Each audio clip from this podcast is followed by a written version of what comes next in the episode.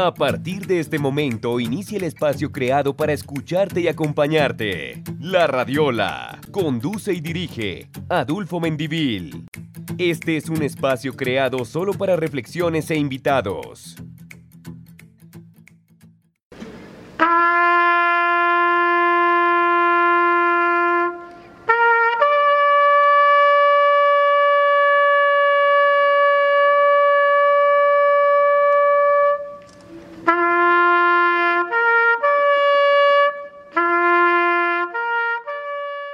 cordial saludo a todos nuestros oyentes de La Radiola que te escucha y te acompaña. Bienvenidos a una emisión más de nuestro programa, hoy dedicado a un amigo y hermano, víctima de este virus mortal que ha tocado a cada uno de nosotros y seguramente directa o indirectamente nos ha afectado recordando hoy a mi gran amigo Pompi, con el cual crecí en la ciudad de Santa Marta y más exactamente en el barrio Pescadito. Dios te tenga en su gloria, tú que te has adelantado el día de hoy, que haya mucha fortaleza en la familia Mata y en todos los amigos del barrio Pescadito. Y tengo muchos recuerdos de ese gran amigo que hoy, a causa del COVID, ha fallecido. Fortaleza para su familia y que Dios te tenga en su gloria. Amigo Pompi, este programa de la Radiola dedicado a ti. Te acompaña La Radiola. Y en la Radiola que te escucha y te acompaña, pues hoy eh, tenemos un programa histórico, por decirlo así. Porque en abril, hace mucho tiempo, para esta época, más exactamente el 9 de abril, en Bogotá ocurría uno de los hechos históricos que marcaron la historia de nuestro país. Y como es muy importante tener en nuestra memoria y conocer sobre todo también de nuestra historia, quisimos hoy traer este material histórico para todos ustedes. Un programa que habla de unos hechos que marcaron el devenir de la violencia en nuestro país, que cambiaron el curso de nuestra historia. Hablamos del Bogotazo, unos hechos violentos ocurridos durante el 9 de abril de 1948. Para esa época, las preferencias políticas en Colombia se dividían entre rojos y azules, el rojo del Partido Liberal y el azul del Partido Conservador. En el gobierno, los liberales se habían mantenido en la hegemonía en el poder durante 16 años. Y para aquella época se presentaron dos candidatos por el Partido Liberal, Gabriel Turbay y Jorge Eliezer Gaitán, y por el Partido Conservador, el candidato Mariano Espina, quien fue finalmente el ganador. Bajo el liderazgo de Gaitán, que tempranamente comienza una campaña para sumar apoyos, se caracteriza por denunciar en actos públicos las condiciones de vida y represión que sufren los colombianos de la época, en especial las clases menos favorecidas. Estos actos se distinguen por ser peticiones públicas de paz del candidato y entonces político, el abogado Jorge Eliezer Gaitán y saben que esas pequeñas minorías se defienden mutuamente por encima de sus ideas, por encima de sus ideas para defender sus intereses en contra de los intereses del pueblo que trabaja, en, en contra de la clase media y en contra de la clase trabajadora, en contra de los profesionales y en contra de los intelectuales, en contra de los industriales y en contra tienes el teléfono de las influencias políticas que funciona igual para las voces de la oligarquía conservadora que para las voces de la oligarquía liberal.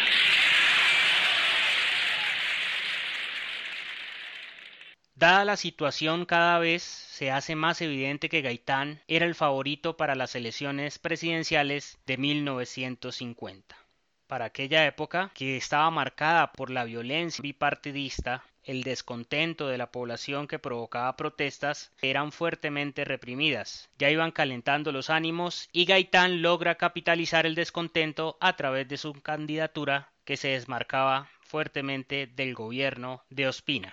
Este mismo régimen de retraso político en Colombia estaban avanzando y iban a hacer una revolución de los sistemas y las costumbres políticas.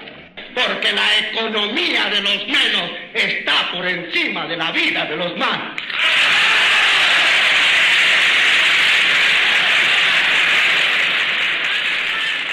Precisamente dentro de este tenso ambiente, el 9 de abril de 1948, el candidato Gaitán sale de su despacho para almorzar con algunos amigos en la ciudad de Bogotá.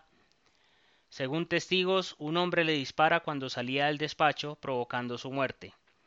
Este hecho fue el detonante de una cadena de gran violencia en la capital de Colombia, violencia que aún persiste en nuestro país. Esta es la emisora liberal número 2 del servicio de la revolución, transmitiendo desde un lugar de la república que a nadie le importa. Pueblo liberal de Colombia, la suerte está echada. No debemos de retroceder un solo instante. El gobierno de Ospina Pérez está tambaleando. Nuestro movimiento se suspende cuando veamos la cabeza de Ospina Pérez rodando por las calles de Bogotá. A la carga liberales de Colombia, a la carga.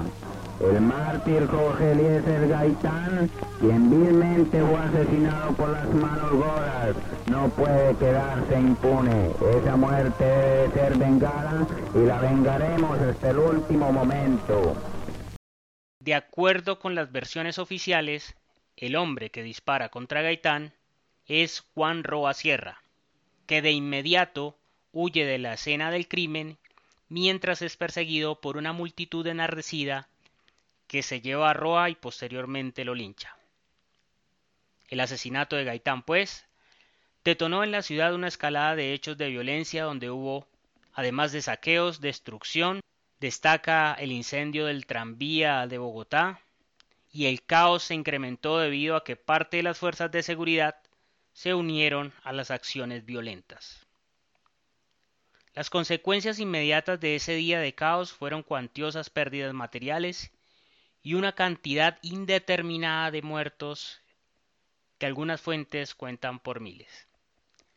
Si bien las circunstancias políticas de Colombia de entonces hacían temer eventos violentos, el asesinato de Gaitán fue el detonante con el que se inició un periodo de la historia de Colombia donde se vivió y se vive una auténtica guerra civil. Por ello en la radiola hemos querido hacer este programa que nos recuerda nuestro pasado, que nos recuerda nuestra historia.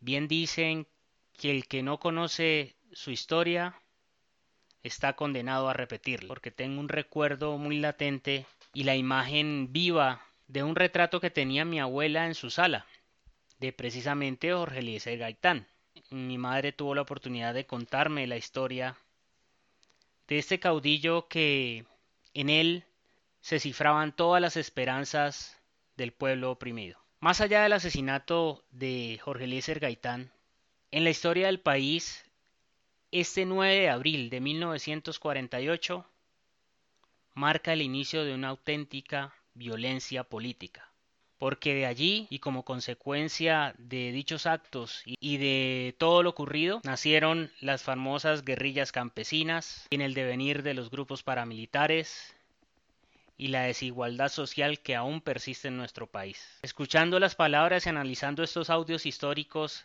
que gracias a la tecnología y al apoyo de personas que hacen este material para tenerlo en nuestra biblioteca histórica, se da uno cuenta que no es mucho lo que ha cambiado realmente nuestro país y que más allá de las nuevas propuestas y más allá de las nuevas políticas, la desigualdad sigue reinando. Hoy en la radiola no le damos el apoyo ni a un color ni a un partido.